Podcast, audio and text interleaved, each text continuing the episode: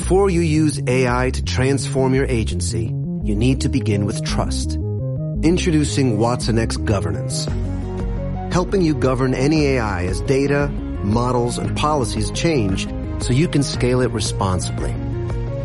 Let's create AI that begins with trust with Watson X Governance. Learn more at ibm.com slash federal. IBM. Let's create.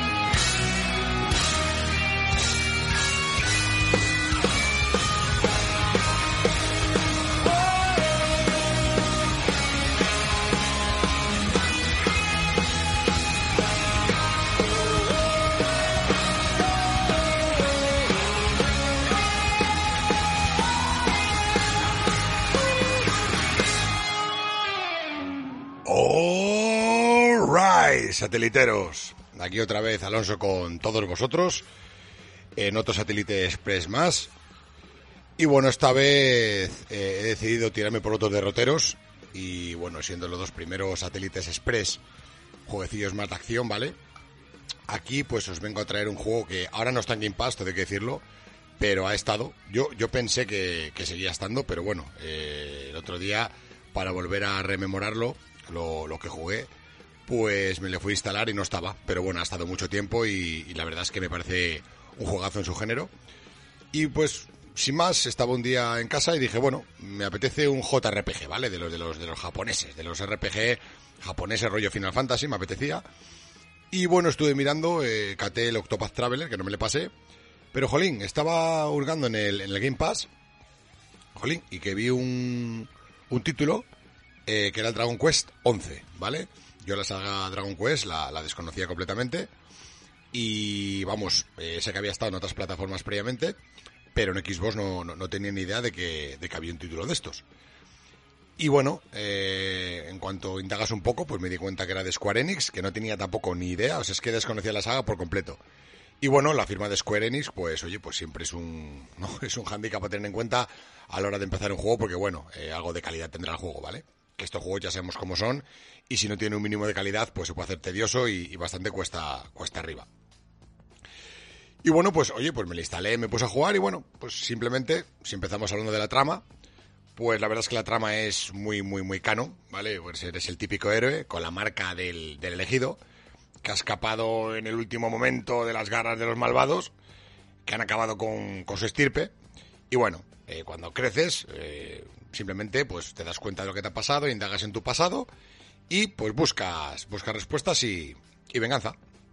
Y la verdad es que, a ver, la trama es canon, canon, canon, no tiene tampoco mayor injundia.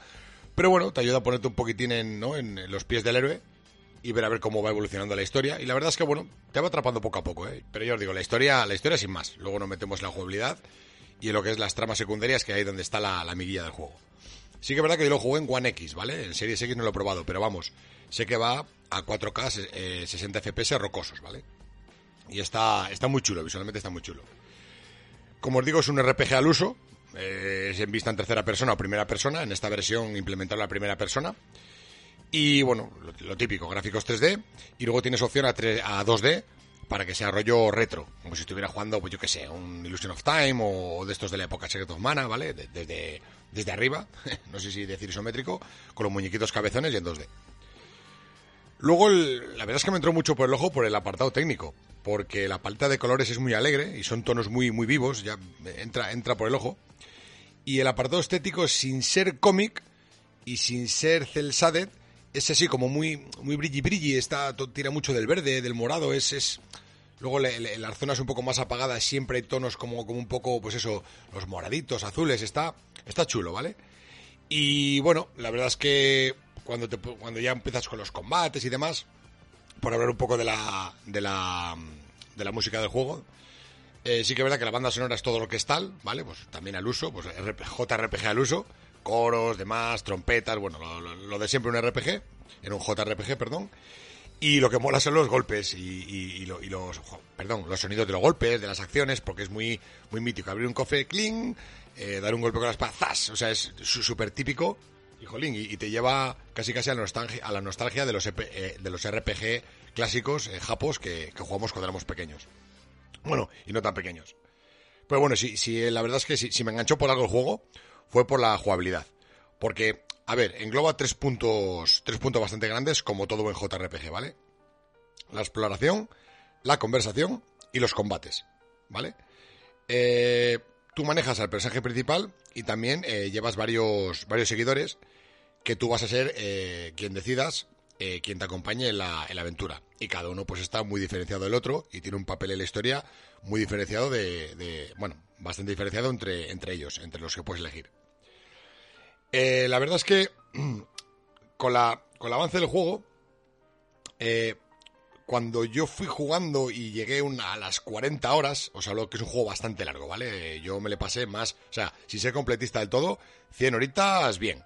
Pero cuando llegas a las 40 horas más o menos, me volvió loco el juego, porque da un vuelco argumental brutal de 180 grados, y la historia y el mundo tal como lo conoces, desaparece, o sea, desaparece, se transforma. Eh, con nuevas zonas, nuevos enemigos, nuevas misiones, zonas donde antes no podías llegar, ahora puedes, jolín, y y, es interesante porque eh, ese mundo colorido que conocías cambia completamente y hay sitios que veías inaccesibles que ahora puedes, puedes llegar y, ver lo que hay allí. Joder, es interesante, son cosas que igual veías en el horizonte y ahora puedes llegar. Pero yo te digo, da un work argumental brutal, de 180 grados. Y ahí, hasta el injundia, ahí está la amiguilla del juego. Bueno, por hablar un poco de la exploración, pues es un mundo enorme, pero no es libre. Son, es un mundo que está, digamos, instanciado, en el cual podemos movernos a, a pie, a caballo, en barco y de alguna otra manera que tampoco tampoco os contaré porque es spoiler de la, de la historia principal, así que prefiero que si lo juguéis, si lo jugáis lo, lo miréis vosotros con vuestros propios ojos. Luego está repleto de secundarias, tareas y secretos en cada zona. O sea, eso es como, como un buen JRPG de toda la vida. Sé, sé que voy a decir JRPG canon, pero es que es lo que es. Es puro JRPG canon, ¿vale? Y luego, la verdad es que yo recomiendo, por mi experiencia personal, que conviene explorar mucho. Eh, ya que es necesario farmear y subir de nivel porque hay bosses que si no llegáis con cierto nivel es que ni lo intentéis, ¿vale?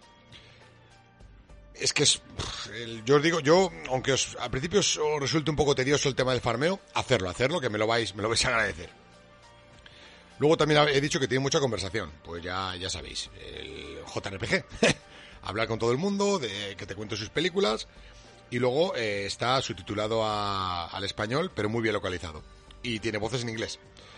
Eh, luego también es importante recalcar que muchas tramas y sus tramas están muy bien hiladas, ¿vale? Y acotadas por zonas, para que no te, para que no te pierdas en mil misiones y en mil localizaciones. Está, está acotadito porque ya os he dicho que es un mundo instanciado, ¿vale? Por, por, por trocitos de mapa, no es un mundo libre. Entonces te lo acotan ahí y tampoco dar mucha vuelta ni te vuelves loco. Más o menos lo que vas acabando es lo de las zonas en las que estás ubicado en ese momento. Luego, eh, también sí que es verdad que, que cabe destacar que hay veces que los NPCs te tratan como un niño pequeño. Rollo, no vayas, por ejemplo, un ejemplo tonto, ¿no?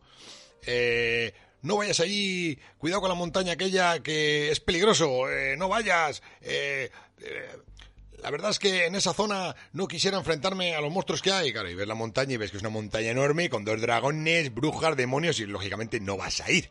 Por lo menos al inicio, pero es como muy infantiloide, ¿vale? Los NPCs te hablan como si fueras un niño de 7 años. Pero bueno, a ver, también típico de ese tipo de juegos. Luego también está muy muy chulo, hablando de las conversaciones, las subtramas de cada uno de los personajes jugables, porque ya lo digo, son líneas argumentales que se entremezclan y tienen su propia historia. Y según vas avanzando en, digamos, en el desarrollo de este personaje y haciendo sus misiones, pues te entera muy bien del lore y, dónde viene ese personaje, qué le motiva, qué no, y cómo se entrelaza con otras, con otras tramas de otros personajes secundarios, los cuales tú manejas en tu, en tu equipo, ¿vale? Porque eh, no sé si lo he dicho, pero tú manejas a un héroe eh, que, y luego tienes a tus vasallos, pero en el combate puedes manejarles a, todo, a todos a la vez, o a todos por igual. O sea, tú puedes saltar de personaje a personaje para eh, manejarlos a tu, a tu voluntad, ¿vale? Luego el combate es un combate al uso por turnos. Pues imaginaos el típico Final Fantasy, pero te puedes mover un poco por el escenario. Te deja moverte, aunque tampoco tampoco tiene mayor injundia, porque te mueves simplemente por no agobiarte y dejar los personajes parados. No tiene mayor función ponerte detrás y darle un golpe. O sea, si hay un monstruo y tú para darle un golpe te, te, pones detrás y le das un golpe, quitas lo mismo y no tiene ninguna repercusión en la jugabilidad. Simplemente, bueno, para que no te aburras, te deja, te deja moverte. Pero tiene algo muy importante, que es el combate automático. Que tú, por ejemplo, eh, para farmear, esto viene muy bien, en vez de ir a esa cueva y hacerla 20 veces, eh, tú, perdiendo tiempo tuyo de, de pulsar los botones, pues entras a la cueva y pones combate automático. Asignas a cada personaje una habilidad, o bueno, que se asistan entre ellos, porque luego tienes, les puedes dar órdenes entre ellos que se curen, que se cubran, que lancen ciertas magias, que sean más agresivos, menos agresivos. Eso es en una paleta. En una paleta puedes poner todas las habilidades que quieren que desempeñen en el campo de batalla y simplemente le liberas y ellos pelean automáticamente. Y así para enemigos no, no jefazos, enemigos pequeños para farmear, te viene bien. Yo qué sé, pues yo lo que hacía era, les ponía a pegarse y tenía la lavadora. O subía arriba y me ponía a fregar. O a, veces está haciendo ejercicio. Les dejaba pegándose y subía de nivel a lo tonto. O sea, no, no tienes que estar eh, machacando los botones para poder subir de nivel. Y este, este modo automático, para mí, o sea, está muy bien. Luego también el, todo el tema de las armas, equipo y demás, eso lo podemos eh, comprar o conseguir explorando en ciertas misiones. Luego tienes para cada personaje diferentes tipos de arma y un árbol de habilidades que es bastante completo y además me llamó la atención porque es eh, un árbol de, de habilidades con casillas, son hexagonales, ¿vale? O sea, tú, eh, imaginemos, mm, desbloqueas una habilidad y alrededor hay seis más, ¿vale? Pues tú vas desbloqueando las que están pegadas a esos, digamos, a esos lados de ese, de ese hexágono del primero que tú desbloqueaste. Entonces, según vas avanzando y haciendo circulitos con esos, eh, con esos hexágonos, justamente el hexágono que te queda dentro de los otros que están alrededor de, los otros seis, esa es la habilidad especial. O sea, tienes que desbloquear seis hexágonos para desbloquear el del medio, que es la, habilidad especial que te va a potenciar todas las demás. Y bueno, a ver, tienes de todo tipo de, de, habilidades. Ya os digo, eh, yo qué sé, pues tienes pues si tienes espada, pues hacer más daño con la espada, eh, hacer cierto ataque especial, eh, si llevas un escudo, pues cubrirte más, golpear con el escudo, evadir más, si tienes una varita, pues eh, potenciar esos, esos, ataques mágicos que lanzas con la varita, que en vez de un ataque salgan dos, bueno, según vais jugando lo vais desbloqueando y la verdad es que está muy bien porque llegas a potenciar al, al héroe bastante, bastante, bastante fuerte y, la verdad es que para, el tema de combate ya más exigentes, pues viene muy bien. O sea, viene muy bien porque al final las habilidades, sobre todo las definitivas, son muy importantes a la hora de enfrentarnos a, a a bosses potentes, ¿vale? Y luego también, eh, está, está también muy bien conseguido el tema del reseteo de habilidades, porque mm, aquí todo es free. O sea, el reseteas, vuelves a empezar de cero y si te has equivocado, pues vuelves a asignar esos puntos que habías asignado previamente ahora al nuevo, a la nueva build que te quieres hacer con cada, con cada personaje.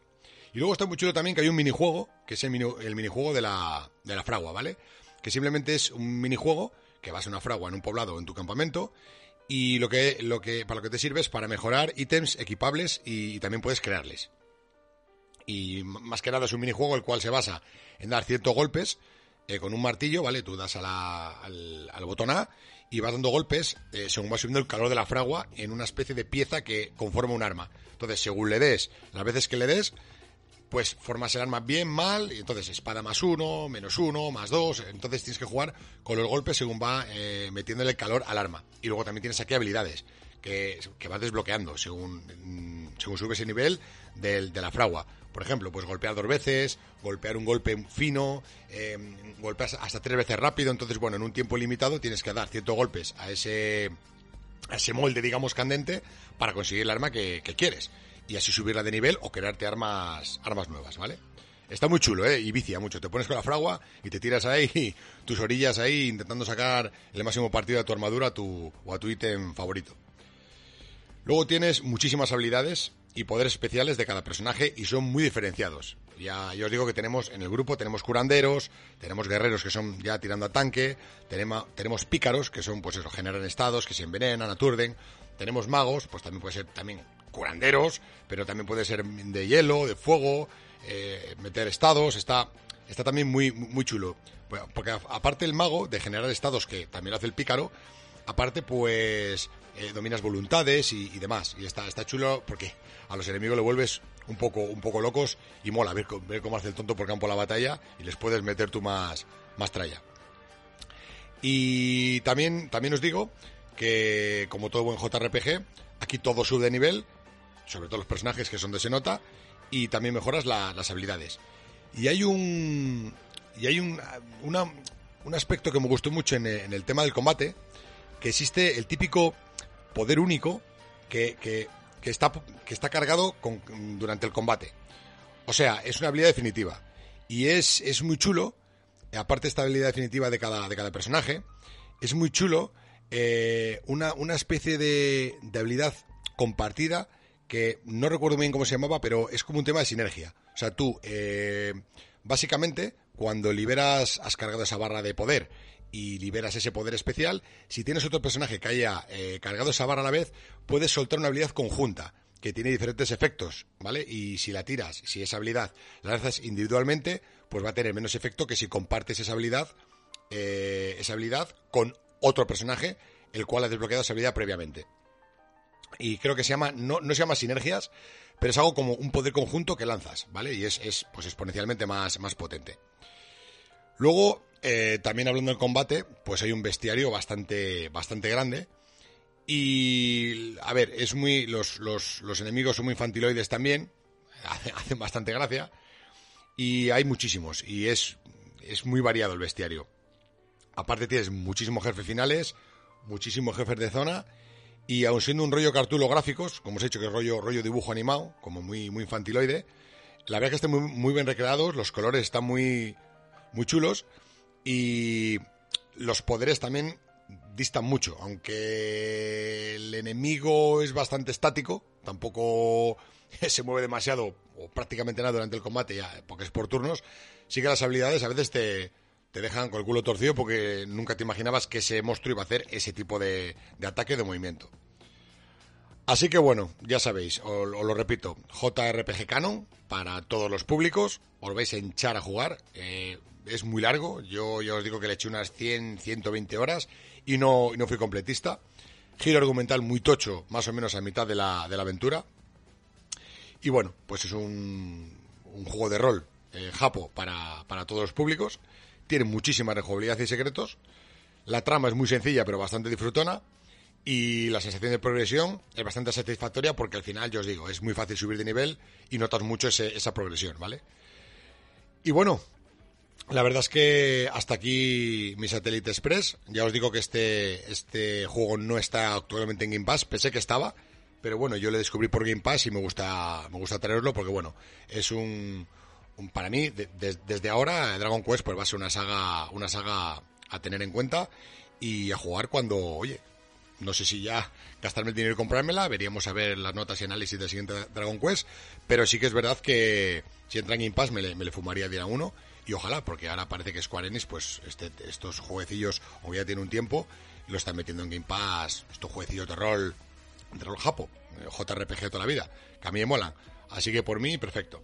Y como no podía ser de otra manera, tenemos en este caso un comentario eh, para este juegazo eh, que nos trajo Tristi en este Express Review Análisis, eh, llamarlo como, como queréis, pero vamos, dio una información bastante detallada de lo que vamos a encontrar en esta adaptación para consola de este juegarral. Y bueno, nos ha escrito, como no podía ser de otra manera, Camacho el Cookie, ¿vale? Que simplemente nos dice que Tristi, for Obrero President, jueguecito de palabras, pero, pero sí, la verdad que se lo ha currado, ha hecho un buen, un buen análisis, una buena recomendación. Eh, como siempre, de nuestro amado Game Pass, que por cierto he estado probando un poquitín este juego. No, ya os digo que no, no le he dado en profundidad, pero me parece un juegazo. Así que, Camacho, nos gusta que te, que te guste, que nos dejes tus, tus comentarios de, de siempre, ¿vale? Que, como, como gran habitual que eres. Y nada, eh, despedirme hasta el próximo Express y ya sabéis, chavales, eh, más comentarios, más corazoncitos y nos vemos el siguiente Express de satélite. Un abrazo chavales.